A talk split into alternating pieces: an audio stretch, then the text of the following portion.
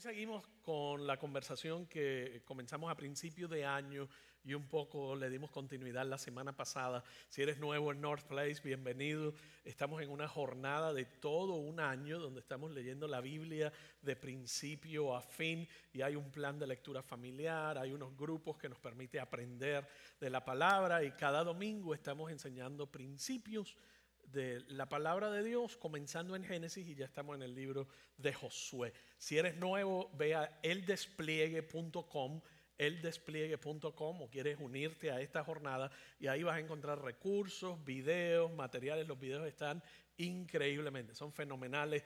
Te da una introducción a cada libro de la Biblia, lo cual te da un poco de contexto para tú poder entender mejor el libro que vas a leer a continuación. A mí personalmente me gusta ver el vídeo antes de leer el libro y luego al final y me da un buen resumen de lo que acabo de leer. Así que te invito a que no te pierdas esa oportunidad y si no te has unido, no trates de ir al principio, únete donde está el plan de lectura a partir del día que comience y será una, una gran experiencia para ti. A mí me está bendiciendo muchísimo y hay una cantidad de gente que ha compartido cómo les está ayudando a crecer en su jornada de fe, pero les está ayudando a crecer como personas. Así que no quiero que te pierdas de esa oportunidad.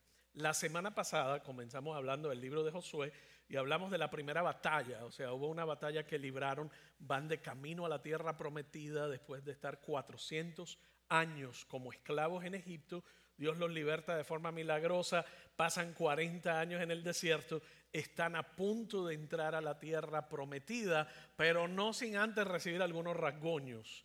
Y parte de esos rasguños es que tienen que recibir algunas experiencias, lecciones de vida y hay algunas luchas y batallas que tienen que librar en esa jornada. Y un poco vimos esa primera entrada a la tierra prometida. Había un pueblo, el pueblo de Jericó, una ciudad fortificada y amurallada, y ese es su primer encuentro después de estar 40 años en el desierto. Y hoy vamos a entrar de nuevo al capítulo 6 y voy a leer de los versos 15 al 21 porque nos da mayor continuidad y nos da una perspectiva interesante. Esta es como que una miniserie dentro del libro de, eh, de Josué y jueces y luego primera y segunda de Samuel. Esta es una introducción en cuanto a la violencia en la Biblia. Cuando tú lees la Biblia, hay unos pasajes, si las has leído alguna vez, que habla de una violencia sangrienta, habla de matanzas de hombres, mujeres y niños. Y como creyente, si alguna vez has leído esos pasajes, te choca. ¿Cómo reconciliamos lo que parece ser un Dios de violencia con un Dios de amor en el Nuevo Testamento? Parece como si fuera bipolar o tuviera dos perspectivas distintas o habría cambiado. Y vamos a mirar y aprender y ganar una perspectiva nueva de esos pasajes donde lo que hay aparentemente es pura violencia. Tiene dos partes. Hoy te voy a dar perspectiva y la próxima vez vamos a hablar de la definición literaria de ciudades y una cantidad de cosas para entender el matiz de cada uno de estos pasajes. No se puede leer y decir, no, pero es que esto es un Dios bárbaro. No es un Dios bárbaro, es un Dios de amor que no cambia. Pero sí hay elementos importantes que están ocurriendo en estos pasajes que nos van a dar luz a esas preguntas que podrían ser difíciles de, de contestar o difíciles de entender cuando lees el pasaje en primera instancia. Como por ejemplo Josué 6, verso 15. Jericó y todo lo que hay en la ciudad deben ser destruidos. Tan pronto usted lee ahí por completo como una ofrenda al Señor. Eso lo voy a explicar más adelante, o sea, la semana que viene. No se queden con ninguna cosa que está destinada para ser destruida, pues de lo contrario ustedes mismos serán destruidos por completo y traerán desgracia al campamento de Israel. Cuando el pueblo oyó el sonido de los cuernos de carnero, gritó con toda su fuerza, eso lo vimos la semana pasada, de repente los muros de Jericó se derrumbaron y los israelitas fueron directo al ataque de la ciudad y la tomaron. El verso 21, con sus espadas, destruyeron por completo todo lo que había en la ciudad, incluidos hombres, mujeres, jóvenes y ancianos, ovejas, cabras, burros y todo el ganado. Luego los israelitas quemaron la ciudad y todo lo que había en ella. Solo conservaron las cosas hechas de plata, de oro, de bronce y de hierro para el tesoro de la casa del Señor. y el verso 25, así que Josué le perdonó la vida a la prostituta Raab y a los parientes que estaban en su casa, porque ella escondió a los espías que él había enviado a Jericó, y Raab vive con los israelitas hasta este día. En primera instancia, la pregunta ahí que uno se puede hacer es, ¿será que servimos a un Dios genocida? ¿Será que servimos a un Dios de violencia o en realidad servimos a un Dios de amor? No sabemos qué hacer con estos pasajes. Si yo le dijera, háblele a su vecino de lo que usted cree de este pasaje. Pues a veces pensamos que son de esos secretos de familia que uno no le cuenta a nadie y que los lee ligerito para luego llegar a la parte buena de las murallas de Jericó derrumbada. Enfatizamos en las murallas, enfatizamos en una prostituta a salvo, pero el pasaje de la violencia lo pasamos ligerito y ojalá que no lo hubiesen incluido. Eso es lo que a veces pensamos, pero realmente está ahí porque es parte importante. A veces nos sentimos que no entendemos y la razón por la que muchas veces no entendemos estos pasajes es porque hemos creado nuestra propia versión de los hechos que estamos leyendo. Le damos nuestra propia interpretación y en lugar de mirar el hecho como ocurrió en la época, lo que estamos viendo es una caricatura según expresada por la cultura, nuestro contexto actual de cultura occidental y el tiempo y la sociedad en que vivimos. Así que esa es apenas un poquito la superficie de la plática de hoy. Hay tanto matiz que hay que mirarlo en el contexto, en el tiempo, en el género literario y lo que estamos viendo. Cuando, sin embargo, te sumerges en el Antiguo Testamento sobre todo, en la medida en que más entra, te das cuenta de que en estas guerras y estos lugares de violencia hay algo completamente diferente que está ocurriendo aquí a lo que nosotros vemos a simple vista. No son los fuertes usando a Dios para justificar su conquista, es Dios quien se levanta en nombre de los débiles contra la tiranía de los fuertes cuando se ha extendido por demasiado tiempo. En otras palabras, no es lo que nosotros pensamos los fuertes invadiendo a los débiles, sino, sino son los débiles invadiendo a los fuertes, procurando la justicia divina como consecuencia del propio pecado de estas naciones. Y si no lo entendió, no se preocupe porque voy a gastar el resto del tiempo desempacando lo que les acabo de dar. Israel, vamos a ver a Israel primero, diga Israel. Israel es el pueblo con quien estamos hablando y es el pueblo que le hace la guerra a Jericó, ¿no? Están entrando a Canaán, en Canaán hay una serie de pueblos cananeos y otros más, y allí están los de Jericó. Es el primer tropiezo, es el primer obstáculo que ellos encuentran de camino a la tierra prometida después de haber estado en el desierto 40 años. Israel no es lo que uno esperaría. Uno esperaría una nación fortalecida. Israel es una nación de esclavos. Estuvieron por 400 años como esclavos que habían sido echados fuera y marginados del poder social, de la estructura social, de la educación, de los mejores trabajos. Imagínense si tomamos un grupo de personas del color que sea o la nación que sea y decimos de ahora en adelante este grupo va a ser nuestro sirviente, van a ser nuestros esclavos, no tienen acceso a educación, no tienen acceso a trabajos, a no ser que sea sin paga y forzado, no tienen acceso a la representación gubernamental, no tienen acceso a nada. Entonces este grupo de personas completamente a un lado, marginado de la sociedad, ese es Israel, el Israel que sale de Egipto como esclavo. Canaán, por, el, por otro lado, por el contrario, es una de las potencias imperiales más grandes de la época. Estaba Egipto y estaba el poder imperial de los pueblos de Canaán, que se habían asociado como una fuerza económica y militar. Eso es lo que estamos mirando aquí más que nada. Israel no es una nación poderosa, no es una nación armada, ni son los héroes del panorama. Hay tres cosas que quiero darte perspectiva hoy en el tiempo que nos queda para cuando usted vaya y lea Jericó de nuevo o lea las guerras de Primera y Samuel, te des cuenta cómo contrasta esto con la imaginación de lo que yo pensaba que era Israel. ¿Están conmigo hasta aquí? Y esto tiene que ver por cuestiones culturales, sobre todo latinoamericanas y occidentales, y te las voy a explicar en unos momentos. ¿Qué tipo de armamento tenía Israel? Piensa en esto. Número uno, no tienen armas. No tienen armas contrastadas con... Eran radicalmente superados en armamento y en personal militar. Ellos se habían preparado como habían podido a duras penas, pero no tenían la capacidad de armamento, la carrera armamentista de los países alrededor, específicamente Jericó. No tenían el personal militar desarrollado. No fue como que ellos salieron de Egipto y había una pila de AK-47 esperando por ellos. No habían armas esperando por ellos. Ellos salieron corriendo de Egipto y como mejor pudieron se llevaron lo que Dios les había dado, lo que les había prometido pero Canaán, sin embargo, tenía carruajes, tenía caballos, que eran carruajes y caballos eran unas especies de tanques militares de la época, por decirlo así. Israel tiene palos y piedras. Tiene palos y piedras. O sea, lo que han podido acumular en el desierto era como un niño de, primaria yendo a la batalla con un atleta olímpico. Así era la comparación entre ambos pueblos. Jericó, ¿qué tenía? Jericó tenía puestos militares, tenía fortalezas militares, tenía fuertes fortificados, como vimos la semana pasada.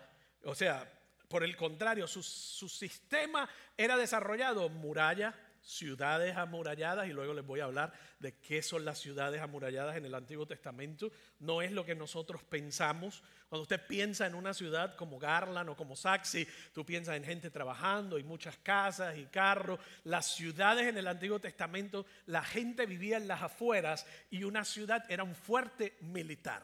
Era un fuerte militar y ahí vivían los soldados. Por eso, ¿quién había allí? Había tiendas, había artillería, había caballos, había soldados, había mercado y había prostitutas. ¿Quién se salvó de Jericó? Una prostituta, porque era lo que había para los soldados y atender sus necesidades. Cuando usted piensa en una ciudad como Jericó, lo que estás pensando, lo que debes pensar es un fortín militar y no en una ciudad como lo que tú pensarías que es Saxi o, o Garland o el DF o lo que sea, ¿verdad? O Hong Kong. Jericó tiene metal de alta tecnología, en otras palabras, le permitía tener la mejor armadura de la época para sus soldados. Israel, ¿qué tenía? La ropa roída de 40 años en el desierto. Piensa en los guerreros. Canaán era conocida como una tierra de qué?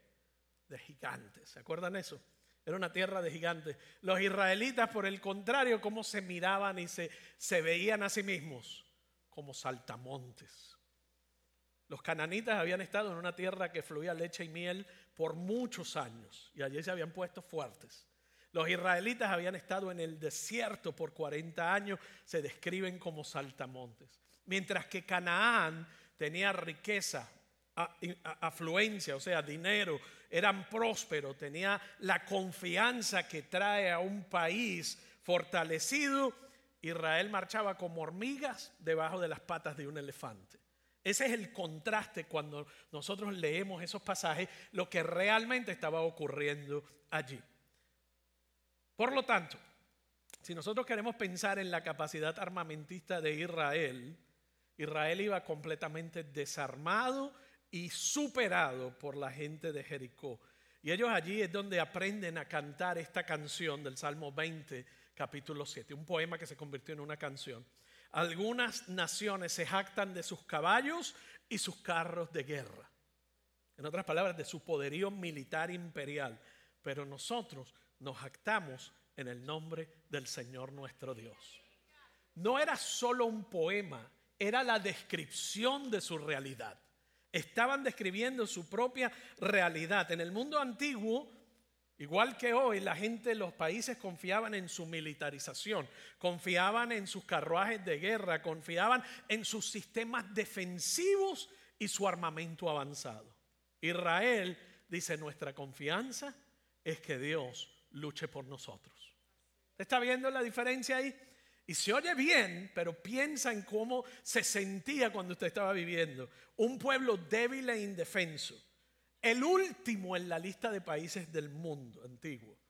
Esto es contrario a la imagen que nosotros tenemos de la guerra, donde un país dominante va a conquistar a otro y donde nosotros pensaríamos fueron a conquistar al pobre Jericó.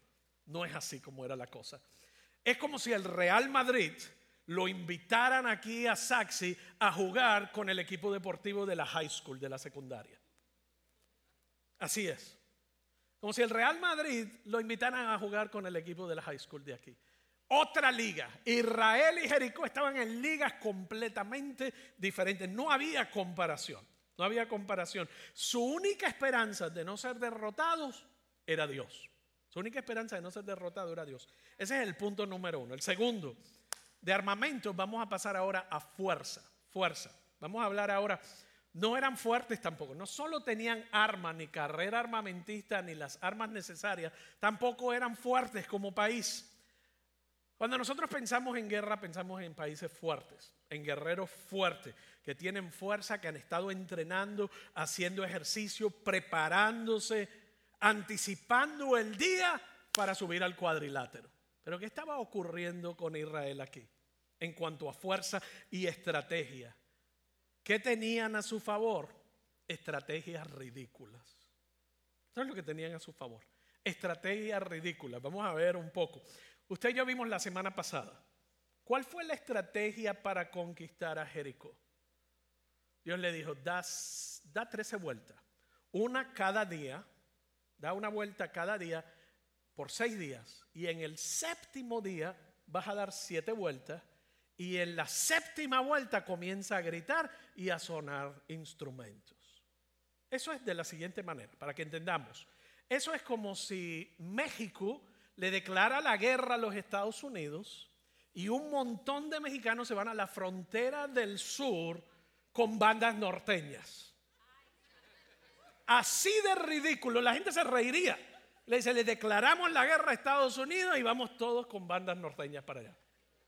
Así ocurrió con Jericó cuando Israel comienza a dar marchas a través de una ciudad fortificada, un fortín militar. Dice, pero es que esto están locos.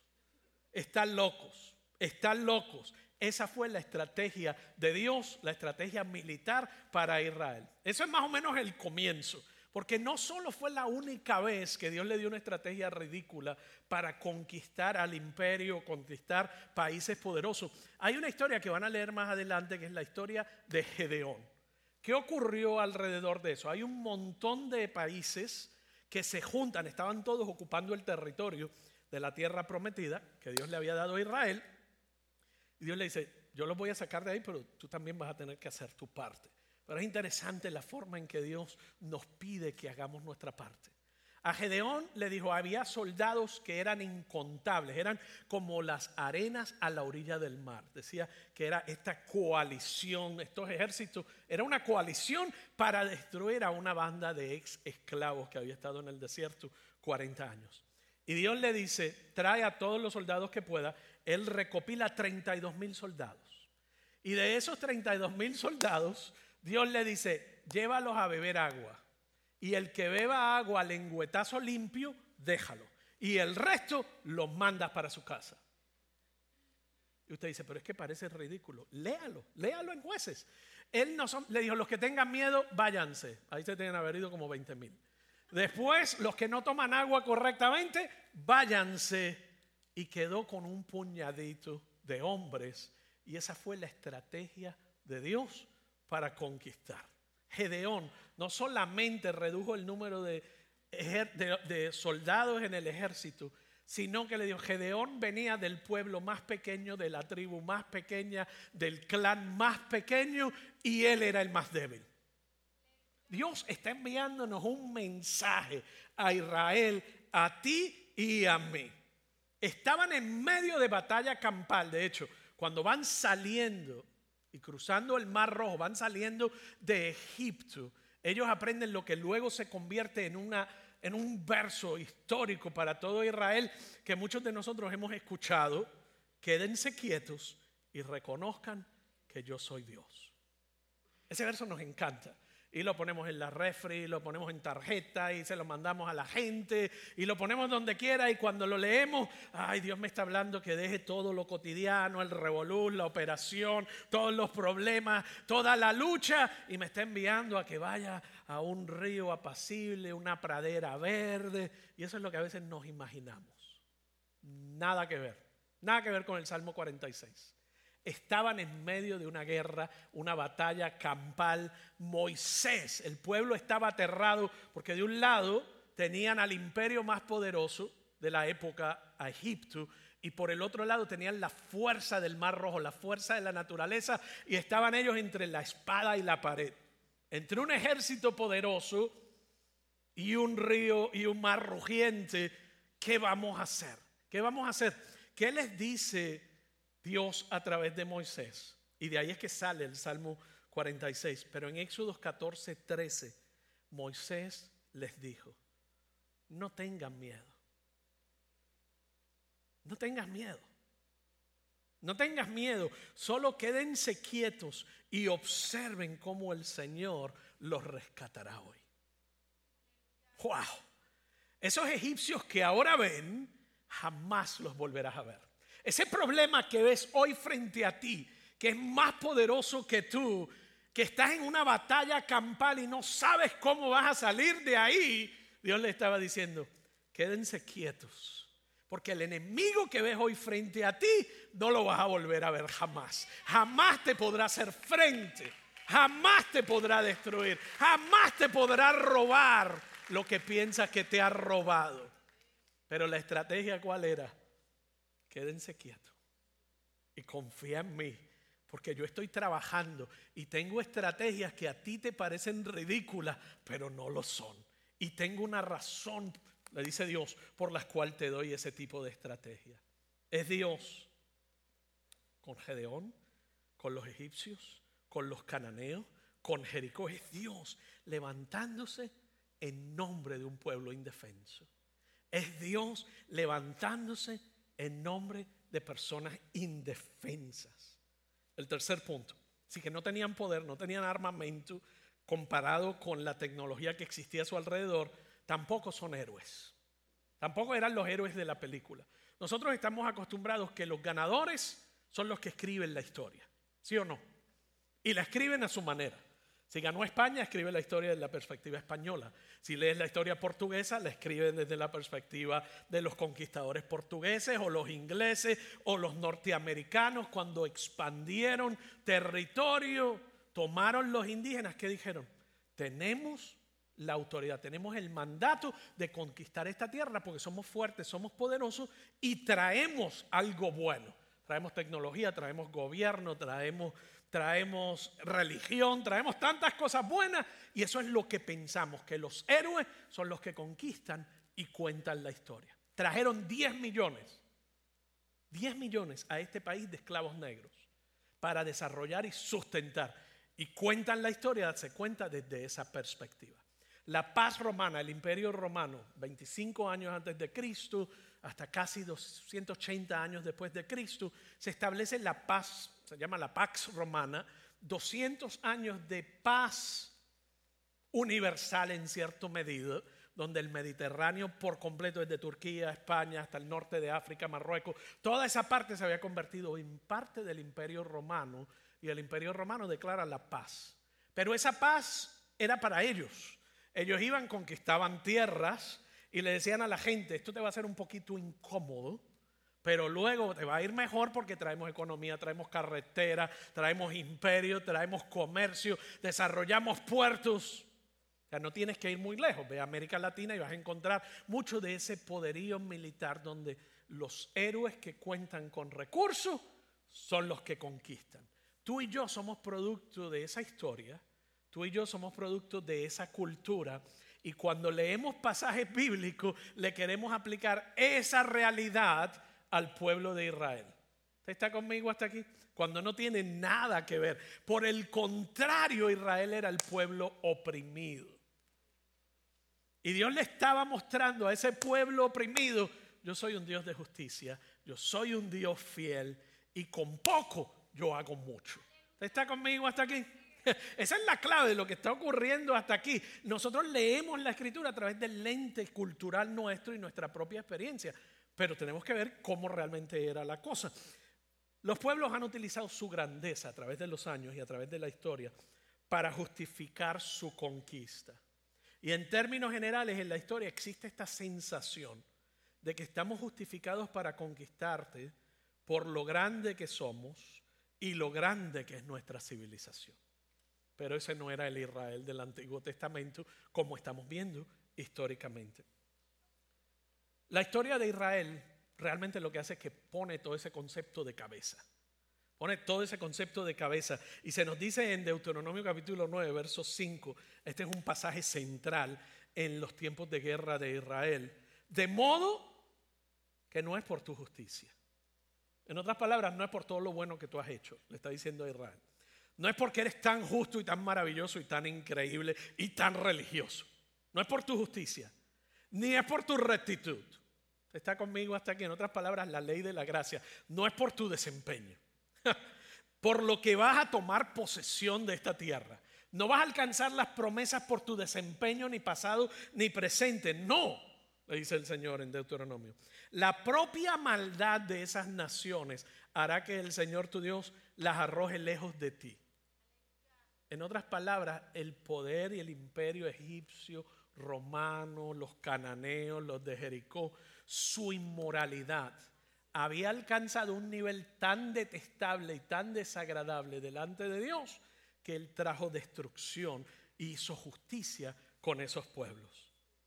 Pero mira lo que dice aquí. Y si estabas aquí la semana que viene, vas a hacer la conexión. Así cumplirá lo que le juró a tus antepasados, Abraham, Isaac y Jacob. Dios hizo un pacto con Abraham. ¿Se acuerdan de eso? Diga que sí, por lo menos, porque a veces a mí se me olvida lo que prediqué, pero para yo sentirme bien que usted se está aprendiendo lo que yo le enseño. Génesis capítulo 15, Dios hace un pacto con Abraham.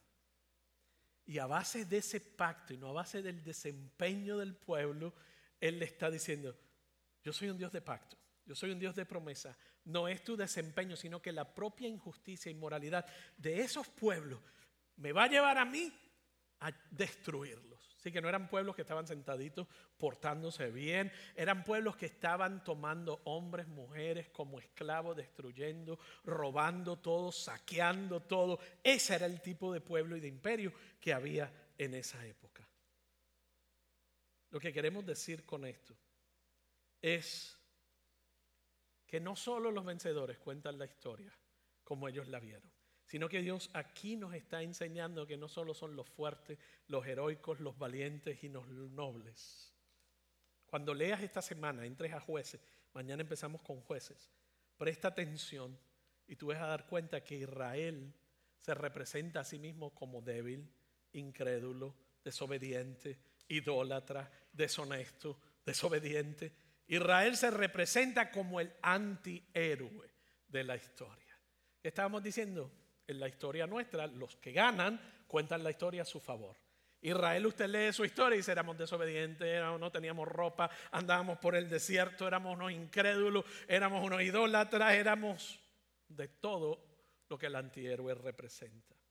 La victoria se presenta a pesar de ellos y no a través de ellos.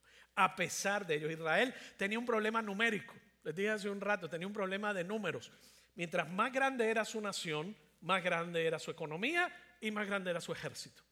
Sencillo, igual que hoy, ¿verdad? Eso, China, Estados Unidos, mientras más gente tienes, más poder económico, más, más granjeros puedes tener, más economía puedes tener, más producción puedes tener. ¿Qué ocurría con Israel por el contrario? Deuteronomio 7:7. El Señor no te dio su amor, ni te eligió porque eras una nación más numerosa que las otras. En otras palabras, le dijo Israel, tú, tú eras la última de las naciones, tú eras la última de los pueblos, pues tú eras la más pequeña de todas. O sea, un poco más atrás, no era que estaba un poco más atrás de las naciones, era la última de todas las naciones del mundo antiguo. Era la más pequeña de todas las pequeñas. El significado aquí, esto es lo que yo quiero que se lleven hoy. La idea no era darles un recuento histórico, pero tenía que hacerlo para, para combinar lo que estábamos queriendo aprender hoy. El significado aquí, si lo vemos desde 50 mil pies de altura, es que Dios está eligiendo al más pequeño, al más desvalido, al que menos recursos tiene, al que menos posibilidades tiene, al perdedor más grande de todos los demás, al pueblo que es impotente ante el poderío militar, político y social de la época. O sea, ante, ante lo más poderoso, lo más malvado, lo más sangriento, los imperios de la época, ellos estaban en el último lugar. Estaban en el último lugar porque cuando Dios llama a Abraham a una nación, ya había naciones que habían estado por mucho tiempo. O sea, que ya habían dado la vuelta al estadio varias veces antes de que ellos salieran de la línea de partida. Era una nación pequeña, era una nación desvalida, era una nación que no tenía posibilidades, pero tenía un Dios grande, tenía un Dios fiel, tenía un Dios que cumple su palabra, tenía un Dios que cumple su promesa y la realidad y la aplicación para ti y para mí hoy es que quizás tú te sientes que no eres más fuerte. A lo mejor te sientes hasta el menos de tu familia, de tu clan y de tu raza y de tu pueblo. No tienes las mejores estrategias ni las armas más poderosas para conquistar ni para defenderte. No eres el héroe popular que le dan todos los trabajos y que llaman porque eres bien parecido y, y tienes este carisma increíble. A lo mejor no tienes nada de eso. Pero hoy Dios te trajo hasta aquí para decirte, quédate quieto y reconoce que yo soy Dios. Que aunque la estrategia parezca ridícula, Él tiene un plan de acción y de conquista que te va a acercar más a su plan que si tú te atreves a hacerlo por tu propia cuenta. Te está diciendo, si tú te atreves a hacerlo por tu propia cuenta, no vas a llegar muy lejos, porque no tienes la capacidad. Pero Él te muestra, Él es fiel. Y si tú te quedas quieto y crees en Él y confías en Él, Él te va a mostrar cosas que ojos no han visto, oídos no han oído, y vas a llegar a un lugar mucho más allá de lo que tú pensabas que podías llegar por tu fuerza. Eso no significa que me voy a sentar y no hacer nada en mi vida. Significa que tú esperas y confías en Él como una mujer embarazada espera por su hijo. No hay cosa más linda que una mujer que quiere tener un hijo embarazada. Está ansiosa que llegue el día del nacimiento de su bebé. Está en espera. No lo puede adelantar, pero puede anticipar, puede soñar, puede amar, puede creer, puede confiar. Y así es como Dios nos llama a estar quietos en Él. Ora y diseña estrategia con todo lo que pueda, pero más que nada no dejes que tu propia capacidad, que tu propia suficiencia vaya más allá de la suficiencia de Dios. Él está por encima de nuestros caminos, por encima de nuestros pensamientos, pero no te abandona. A Israel lo llevó a la tierra prometida. Y había días que estoy seguro que parecía imposible. Había días que los cananeos parecían que iban a acabar con ellos. Pero ellos eligieron servir al Señor. Josué dijo, mi casa y yo serviremos al Señor. Y tú tienes que tomar esa decisión. Voy a seguir peleando con mis armas, con mi estrategia, con mi esfuerzo, con mi deseo de aprobación, con mis inseguridades, con todos los leñazos que me ha dado la vida. O voy a utilizar eso y traerlo a los pies del Señor y decirle, Señor, la vida ha sido injusta. Hay cosas que no puedo explicar, pero elijo que mi casa y yo te vamos a servir. Mi casa y yo te vamos a dar honra. Mi casa y yo te vamos a dar gloria. Mi casa y yo vamos a vivir una vida en fe. Aún cuando la estrategia parezca ridícula. Quiero invitarte a ponerte de pie. Y la semana que viene vamos a hablar de más cosas interesantes acerca de la violencia en el Antiguo Testamento y cómo Dios nos va llegando, nos va sustentando. Pero hoy quiero tomar un momento de reflexión y que ahí donde tú estás, si hay algo que ha conectado con lo que platicamos hoy, tú vengas delante de Dios y de forma sincera, humilde, le digas, Señor, yo lo he intentado a mi modo. Pero quiero, quiero someterme a esa estrategia ridícula de la fe, de quedarme quieto y ver qué pasa. Pero voy a quedarme quieto con expectativa. Voy a quedarme quieto en fe. Voy a quedarme quieto confiando que tus caminos son mejores que mis caminos para mi vida, mi matrimonio, mi carrera, mis sueños, mi propósito, mi salud. Aun cuando no entiendo, elijo obedecerte. Elijo confiar en ti. Señor, venimos delante de ti hoy con nuestros corazones abatidos, corazones algunos de ellos en pedazos, porque la realidad es imponente, es un gigante, pero tú, oh Dios, eres más grande que cualquier diagnóstico médico. Eres más grande que cualquier matrimonio que parezca estar en pedazos. Eres más grande que el reto mayor que tengo en mi trabajo. Eres más grande que mis temores. Eres más grande que sueños que no se han cumplido. Eres más grande que la falta de reconciliación con mis hijos. Eres más grande que cualquier otra cosa. Pongo todo en tus manos. En el nombre de tu Hijo Jesús. Amén.